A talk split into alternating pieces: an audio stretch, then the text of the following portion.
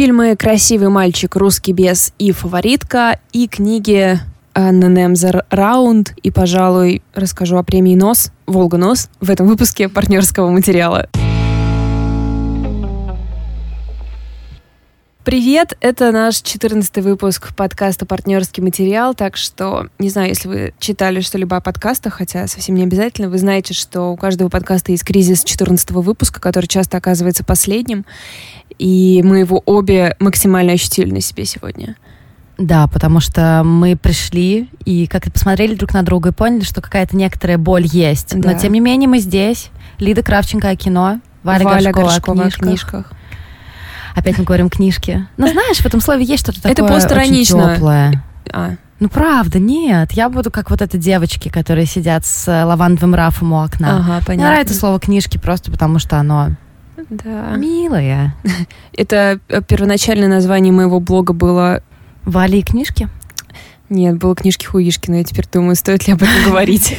Так. У меня сегодня аж три фильма, о которых я хочу поговорить, но mm-hmm. так как мы с Валей такие очень расслабленные и не хотим никого ни к чему принуждать, поэтому я... В первую очередь себя. В первую очередь себя, да. Я расскажу о них довольно кратко, я говорила о том, что в начале каждого месяца мне хотелось бы рассказывать о том, на что я буду ходить в кино. Но я подумала о том, что какое-то визуальное сопровождение это будет, будет лучше, с этим будет лучше восприниматься. Поэтому в моем телеграм-канале Open Cluster есть такая мобильная подборочка, и там, по-моему, 7 или 8 фильмов. Поэтому, если вы не знаете, как распределить свое время по четвергам в феврале, а, ну или по каким-то другим дням, по четвергам просто премьеры, то дуйте туда и смотрите.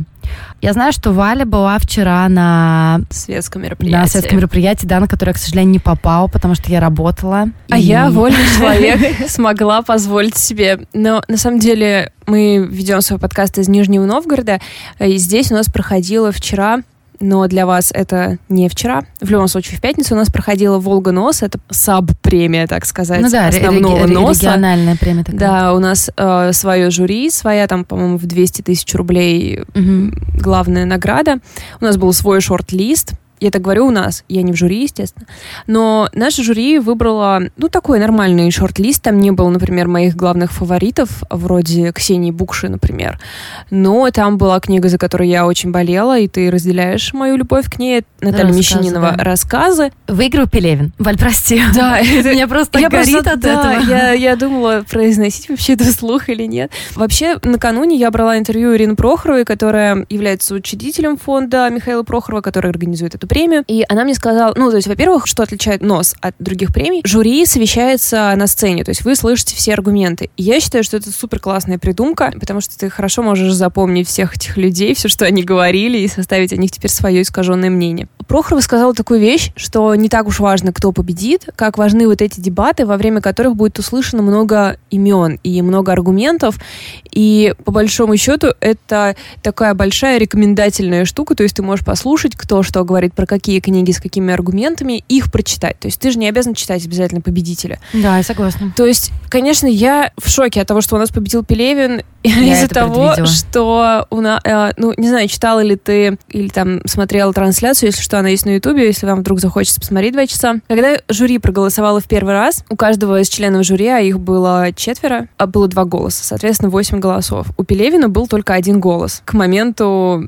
первого голосования. Нет, их было пятеро. Их было пятеро. Четверо и один председатель жюри. А, точно, я забыла Володина, точно. Как его забыть? Он, кстати, был единственным, кто наш, наш городской меценат, он единственный, кто голосовал за Пелевина вот в первом круге, так сказать. Да, и он, мне кажется, просто теперь главный антигерой во всех э, телеграм-каналах, телеграм да. твоих коллег, литературных да, блогеров. Да. И как бы я, я с ним знакома, но он, он нормальный, Нет, нормальный он, чувак. Он, но... он абсолютно очень интересный человек, но он сказал, что это была первая книжка Пелевина, которую он прочитал. И он сказал, что Пелевин — это новая словесность. И поэтому это но, новая словесность. Но понимаешь, но это же... Они же специально набирали людей, которые Напрямую читатели. Книгами, да. Они не профессионалы, они да. именно читатели. Да, Мне кажется, понимаю. это классно. Это классно, но когда ты слышишь со сцены какие-то заезженные вещи, которые для кого-то становятся вдруг откровением, это очень странно. Я понимаю, ну такое периодически бывает, когда ты разобрался в какой-нибудь теме. А, знаете, как можно это сравнить? Типа, если вы сидите в Твиттере, вы увидели какой-то мимас, а через например, 14 дней кто-то делится им на Фейсбуке, и ты такой, типа, о... 14 дней — это нормально для Фейсбука да, вообще, да. это ты их еще... И, и здесь тоже такое, то есть обсуждать тот Пелевин или не тот, конечно, это уже просто дурной вкус. Неожиданно это происходит на сцене. И хотя это происходит именно потому, что, да, люди, которые принимали решения, напрямую не связаны с книгами. Я все, конечно, понимаю. Меня, как я уже сказала, тоже горит от того, что победил Пелевин. Но, во-первых, это было очевидно, но потому что просто его знают, остальных не знает никто. Кто ну, знает Мещанинову? Никто ну, ее не знает. Абсолютно, как ты уже правильно сказала, точнее, как правильно сказала Ирина Прохорова, то, что это первая премия такого рода в нашем городе, по крайней мере, и то, что люди начнут читать других авторов. Мы все варимся в каком-то таком котелке из там, там 200-300 человек, которые во всем mm-hmm. шарят и знают, кто сейчас, я не знаю, там, кто хорош, кто плохо, mm-hmm. кто уже тот или не тот. А люди, на самом деле, знают только Пелевина. Ну, ну есть такое, да, возможно. Ему возможно. эти 200 тысяч рублей, мне кажется, ни горячо, ни холодно, если честно. Абсолютно прекрасно то, что про Мещанинову кто-то кто узнает. Ну, на самом деле, вокруг нее получилась такая драма. Я просто надеюсь, что все слушатели нашего подкаста однажды прочтут ее, потому что, кажется, ни одного выпуска не было, чтобы мы ее не упомянули. Ну, она, слушайте, она еще такая кроха вообще, она читается да, типа, за два часа. Реально. И это такая... Мещанинова рассказы. Вы прочитаете ее за два часа, но при этом вам будет подумать о чем, типа, год вперед. В общем, сначала за нее проголосовала только Маша Гончарова, Лидина коллега, а потом, когда можно было высказаться из зала, я попросила про нее вспомнить, и там был один член жюри, который только один голос свой отдал, так что он такой, ну ладно, хорошо, я второй голос отдаю за Мещанинову. Это уличный художник Артем Филатов, да. И Мещанинова оказалась в финале. Эм, ну, в общем, не самом деле не важно, кто победил, да, я согласна с тобой. А, важно, что такие большие премии с такими серьезными, с такими серьезными... Ну, с серьезным промоушеном для нашего города, по сути. Да, с персоналиями, которые сопровождают их. Это чрезвычайно важно. Ну и пускай первая премия вышла какая-то сомнительная в плане там результата, хотя очень многие, то есть и даже Ирина Прохорова, например, очень довольна э, решением жюри. Кроме того, Пелевин получил, мы это мы уже знаем, зрительское голосование, как бы читательское, то есть на сайте премии было онлайн-голосование, где можно было выбирать своего победителя, и тоже победил Пелевин. Да, да, да, это. А, когда выйдет наш подкаст, уже будут известны результаты федеральной премии, федеральной премии mm-hmm. да. А когда? 4 числа. Mm-hmm. Я надеюсь, что это Пелевин, и просто все обратится в пост-иронию. Э, но Э, я как бы просто счастлива, что в зале Арсенала, это наш центр современного искусства, собралась куча людей, довольно активных, имеющих представление о шорт-листе так или иначе. То есть там люди, которые сидели рядом со мной, подчеркивали какие-то имена. Ну, там была возможность тоже повлиять немножко. Поэтому в целом у меня осталось очень хорошее впечатление от всего этого. Несмотря на то, что я категорически не согласна с результатом, но... Знаешь, окей. даже несмотря на то, что я не была, у меня тоже осталось хорошее впечатление от всего этого. Возможно, потому что вот моя коллега Маша Гончарова, которая была в жюри, возможно, потому что я от нее очень много слышу о подготовке mm-hmm. этого всего. И вообще, мне кажется, что это очень крутая практика выводить это в регионы и показывать, что Конечно. у нас тут вообще все вполне mm-hmm. хорошо. Конечно. Ну, то конечно. есть я видела, когда трансляции и фотки в Инстаграме, там ведь был абсолютно полный зал. Да, да, да, конечно. Ну, и он был довольно... Мне кажется, он бы даже хотел быть активным, но здесь уже не так предполагалась активность зрителей, хотя э, был молодой человек, который кричал на Володина, что, типа, вы с ума сошли, Пелевин опоздал на поезд. В том, что в жюри вошло два художника, преподавательница высшей школы экономики, она филолог, по-моему, да? Да. Э, главный редактор «Завелыч Нижний Новгород» и меценат. Мне кажется, в этом есть супер очарование. То, что это такая разношерстная разношерстная компашка. Да, да. Я должна признаться, что на этой неделе я читала просто ужасно. Я не дочитала ни одну книгу, я практически две страницы прочитала из «Бесконечной шутки», и это были те же самые две страницы, что я читала на прошлой неделе. Я уже писала в канале, что читала «Семь смертей» Эвелины Харткасл. Это детектив Стюарта Тернтона. Честно говоря, это было нелегально, что я начала ее читать, потому что я сбилась в итоге со своего плана и всю неделю урывками старалась ее дочитать, но все-таки сегодня, видимо, буду добивать. Это очень интересный детектив. В нем есть э, временная петля, в нем люди меняются телами. Ну, подожди, подожди, пожалуйста. Я просто начала только, только утром. Да, нет, и... это абсолютно с самого, ну, как бы сказать, основные условия. То есть это Англия, 19, если я правильно понимаю, век, какое-то старое поместье, чуть, где... Чуть попозже, там телефоны же еще были. Ну, может быть, да, начало 20-го. Люди собираются на бал маскарад, и, собственно, начинается, ну, Эвелина Харткасл, как вы можете понять, из э, заголовка «Семь смертей Эвелины Харткасл в опасности». Ну, в общем, там, конечно, нет ничего в плане литературы, там, какого-то невероятного слога или формы или чего-то в этом духе. Это просто ужасно увлекательный детектив, поэтому я очень вам его рекомендую. С удовольствием потом обсужу все эти временные вещи, потому что каждый раз после любого фильма, например, да, где есть какая-то временная тема, это такая начинается дискуссия, что ты пытаешься понять, что на что повлияло, да. Мне кажется, что если вы слушаете хотя бы там второй или третий наш подкаст, вы уже представляете, как я просто тут пищу, потому что временные петли, это я обожаю. Я вообще все смотрела про временные петли. И, и я пыталась добить оптический роман, так он называется, оптический роман, Раунд Аннемзер, эм, список книга из шорт-листа федеральной премии НОС. И я прочитала там чуть меньше половины. И, честно говоря, совершенно меня эта книга не захватила, хотя у нее очень интересная форма. Она тоже предполагает разгадку. То есть э, это такой набор каких-то интервью, разговоров. То есть нет повествовательного голоса, то есть типа он пошел, он сделал, mm-hmm.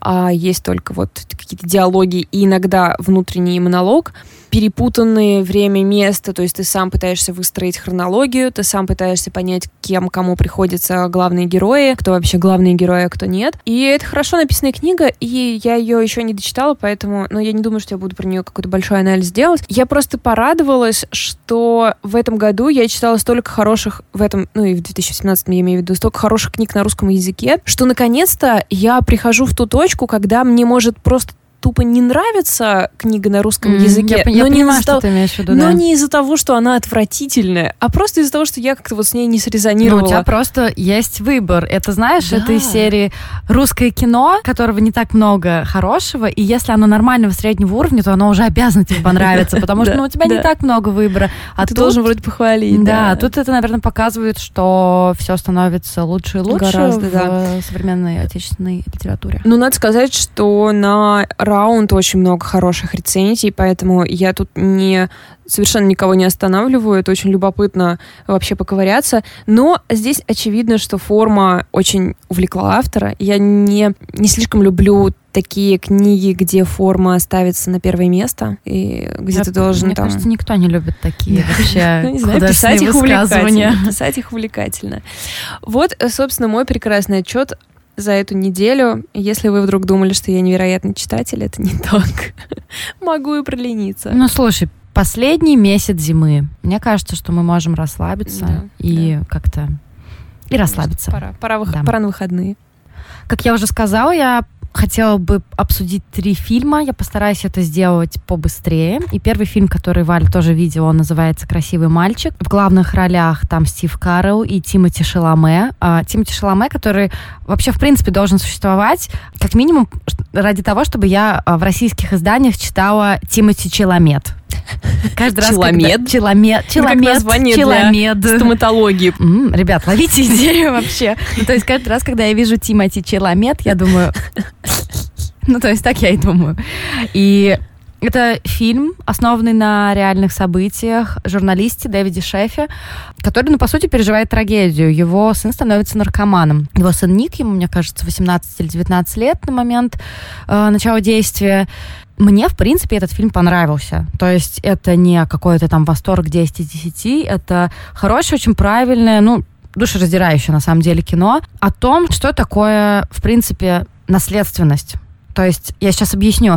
Я уже говорила несколько раз про фильм «Реинкарнация», который такой, как мне кажется, лучший хоррор прошлого года, который, конечно, никакая не реинкарнация, на самом деле он называется «Наследственность». И там как раз главная мысль, как мне кажется, о том, что если вообще это понятие как какой-то рок, который над тобой висит, рок, судьба, и если сужать, то существует ли у тебя вот этот рок из-за твоей генетики? Mm. То есть, по сути, если у тебя какие-то определенные родители, какая-то определенная семья, обязан ли ты быть таким же. А тут идет такая обратная ситуация. То есть у Дэвида Шефа, которого играет Стив Карл. У него были прекрасные, очень близкие отношения со своим сыном Ником, которого играет Тимоти Шаламе. Вроде особо травмирующих событий никаких не было. Нам не очень показывают, как мальчик пережил развод родителей. Родители в разводе, он живет с отцом, регулярно видится с матерью, но кажется, что у него все хорошо. Кажется, что у них близкие отношения, да. его слушают, его принимают, и эти отношения, наверное, ближе, чем стандартно бывает у отца и сына. Да, да, да, они настоящие друзья. Что произошло? Почему он стал наркоманом? И вот э, главный герой пытается как-то рефлексировать. Сначала он пытается как-то лихорадочно его спасти, потом он пытается понять, что происходит с его сыном, доходит до того, что он сам пробует этот кристалл мед. Да? Это, да Не да, досмотрел до этого момента. Это метамфетамин, да, наверное? Да, наверное. То есть он сам его пробует в попытках понять, что же происходит с его ребенком. И, но он проходит вот все вот эти стадии. С этим у меня на самом деле связана основная претензия, наверное, фильма о том, что больно там все по нотам. То есть все действия отца, они как будто очень логичные. То есть даже какие-то, может быть, ошибки, которые он совершает, они такие очень гладкие. Ну, то есть он может mm. сорваться, накричать mm-hmm. на сына и все прочее. Возможно, это связано с тем, что, ну, вот реальный журналист, с которым произошла эта история, он принимал участие в создании сценария, насколько я понимаю, этого фильма. И, ну, может быть, он как-то, ну, пытался сгладить углы непроизвольно, ну, ну, такое, такое же тоже бывает.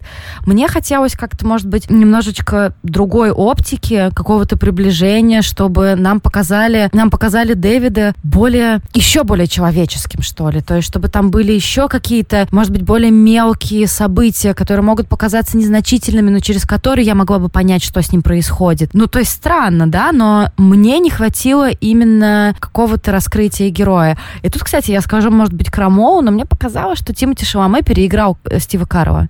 Я очень люблю Стива Карова, как да. бы сериал «Офис», я о нем, мне кажется, в каждом действительно выпуске говорю. Тут мне показалось, что Шаломе был гораздо более убедительный, гораздо более... Mm.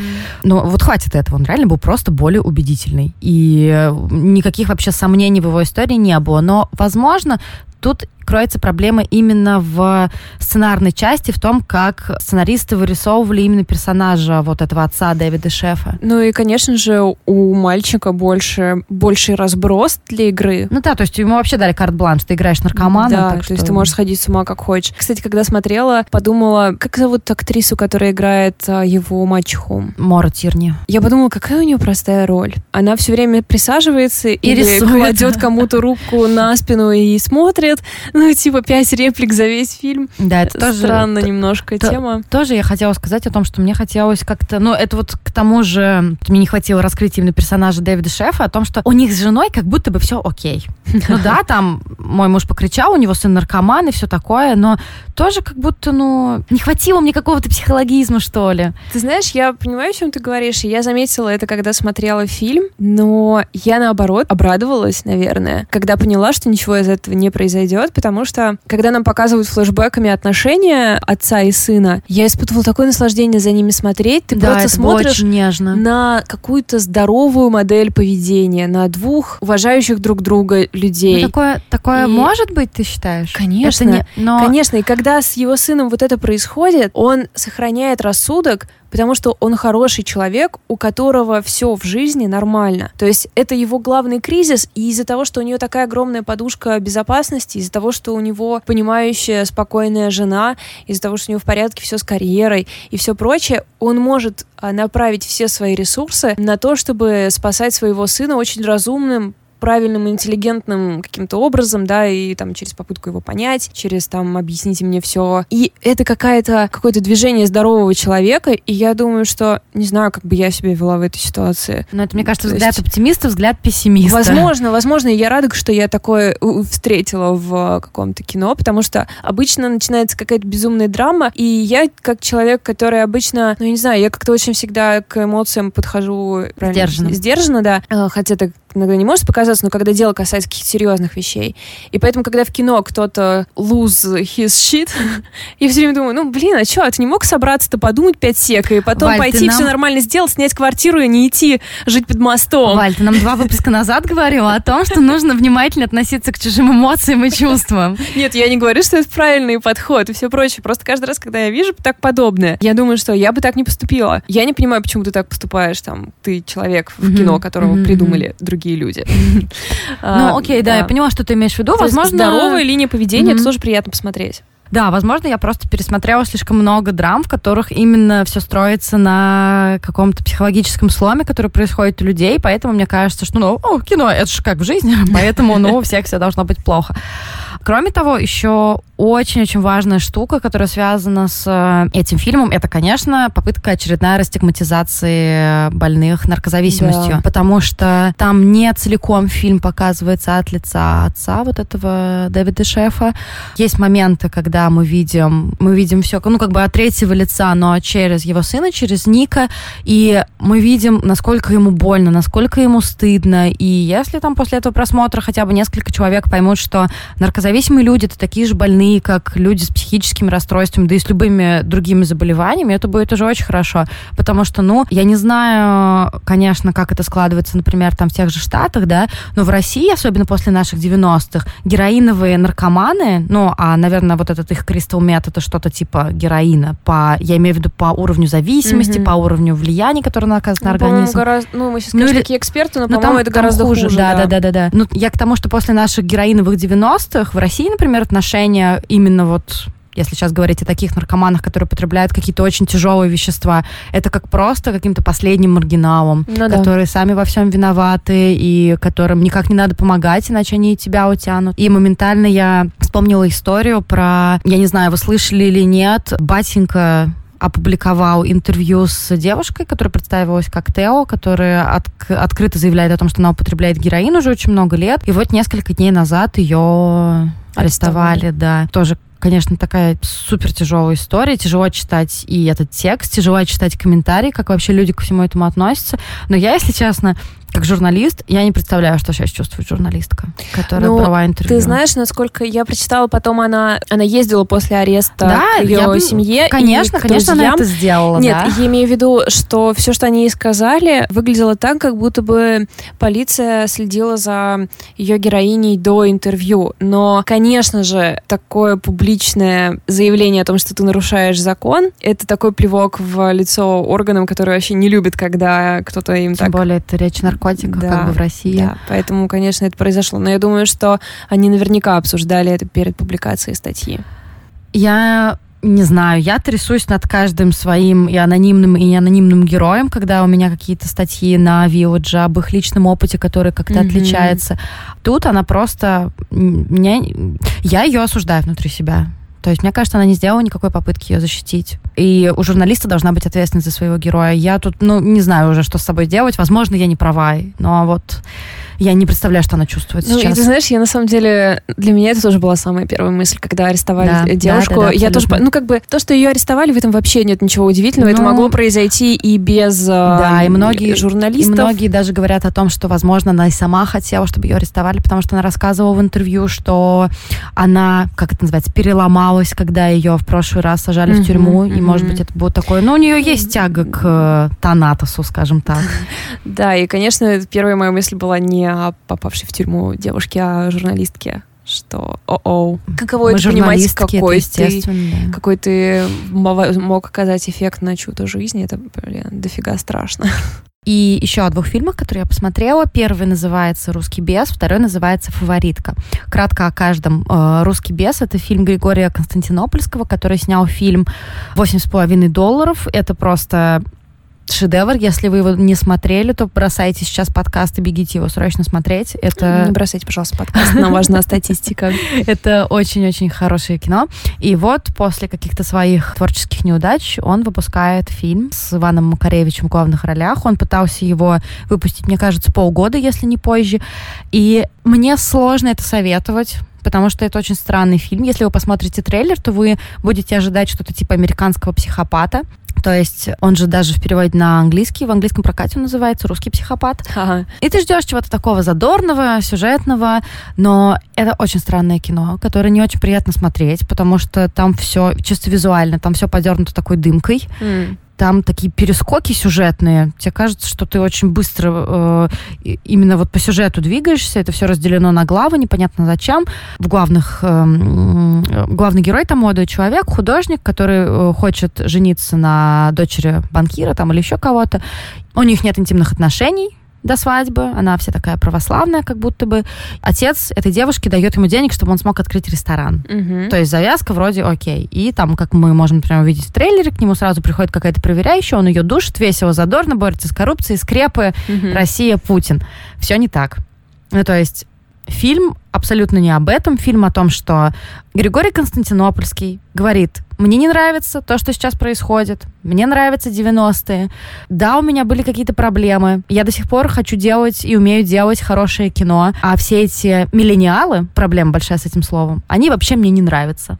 И поэтому мы будем слушать музыку из 90-х, и поэтому мы будем какие-то, может быть, ценности кинематографа российского того времени заимствовать. И все это очень такое пост-пост, мета-мета. Но это очень интересный опыт именно кинематографический. Если вы смотрите мало безумных фильмов, если вы, э, не знаю, там любите что-то типа той же зеленой книги, где вам все разжевывают и где все очень по поступенчато и мило, вот сходите на русского беса. Просто ради, ра- ради того, чтобы как-то себя встряхнуть. Я, я не очень поняла, то есть это все-таки безумный фильм или он как зеленая книга? Нет, нет, нет, я имею в виду, что если вы любите зеленую книгу, то идите и встряхнитесь, пожалуйста, А. потому что это просто два абсолютно полярных явления. Понятно. Третий фильм, который я посмотрела в четверг, называется «Фаворитка» Йоргаса Лантимуса. И это тоже тут та же история с тем, что в трейлере было все самое интересное. Но да, это история о королеве Анне начале 18 века и ее фаворитках. Вот вам и все, и все, что вы можете увидеть. Ну, конечно же, нет, там абсолютно крутой каст. То есть э, Оливия Колман не возьмет, к сожалению, Оскар, потому что Оскар возьмет Глен Клоуз, но она там просто великолепна. Рэйчел Вайс, которая играет ее любовницу. Вот такой вам спойлер, который выяснится там на 10 или на 12 минуте. Все это очень красиво, все это очень костюмировано, необычно снято. Но если вам нравится Лантимас, если вам нравятся фильмы типа «Лобстер», «Клык» и «Убийство священного оленя», и вы хотите чего-то такого же изобретательного, после чего у вас будет гореть уши, щеки и все, что можно, это немножко не та история. Первая, третья, она действительно довольно бодра, но потом все становится просто современной костюмной драмой об одиноких женщинах, довольно несчастных, которые переживают а, множество травм и никак не могут найти какой-то покой. Но я рекомендовала все-таки на это бы сходить, потому что в кино это очень красиво смотрится, и я не пожалела, что я пошла. Но нет, не идите туда с, с ожиданием того, что это будет новый лобстер. Потому что там нет Колина Фаррелла, ребят. Ничего там не будет такого. Ну, мы пре- преодолели наш рубеж в 14 подкастов, после которых чаще всего закрываются проекты. И если мы появимся в следующий раз, то, значит, все произошло. И теперь мы будем вести его всю жизнь. всю жизнь, да. Да, это правда. Вы можете поставить нам какие-нибудь оценки на любой платформе, где вы нас слушаете. И просто лайки в Инстаграме такие. Девчонки, вы клевые. Да. Оценки помогают нам быть заметными для других пользователей. А, Вот на этом, собственно, все. В нашей группе ВКонтакте вы можете оставлять всякие вопросики, пожелания и все прочее, и мы будем на них отвечать. Да, и вообще давайте, в принципе, общаться. На этом пока. Всем хорошей недели. Пока.